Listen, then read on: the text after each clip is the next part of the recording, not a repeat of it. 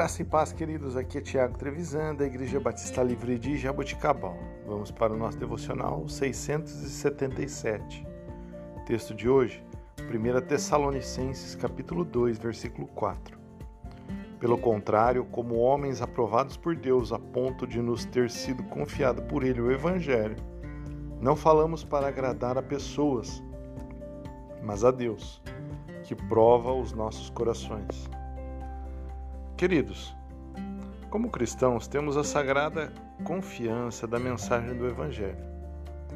Jesus nos deu o mandamento de ir a todo mundo e pregar o Evangelho a todas as pessoas. Todo mundo é chamado para fazer isso. Todos devem seguir o mandato do Evangelho.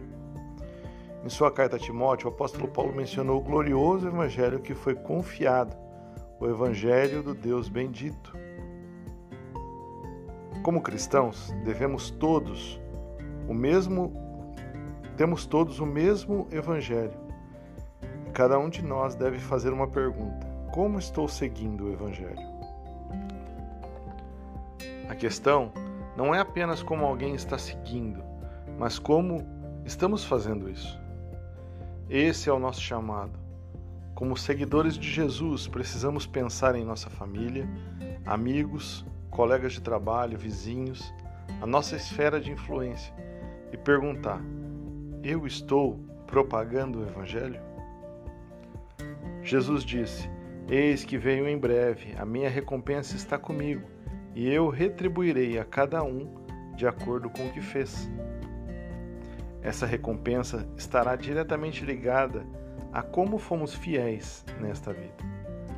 Colocamos muito valor nesta vida Agimos como se tudo acontecesse aqui. Muitas coisas importantes acontecem aqui.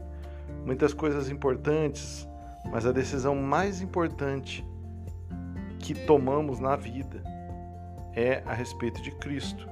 E ela diz respeito à nossa esperança no futuro, quando Jesus voltar. A nossa fidelidade aqui resultará em recompensas lá no céu e quando o céu vier à terra, finalmente estaremos em casa. O Evangelho é sobre isso, queridos. É sobre a expectativa e a esperança de termos uma vida eterna com o Senhor. Pense a respeito disso. Prega o Evangelho. Viva o Evangelho para a glória do Senhor. Deus te abençoe, em nome de Jesus. Bye.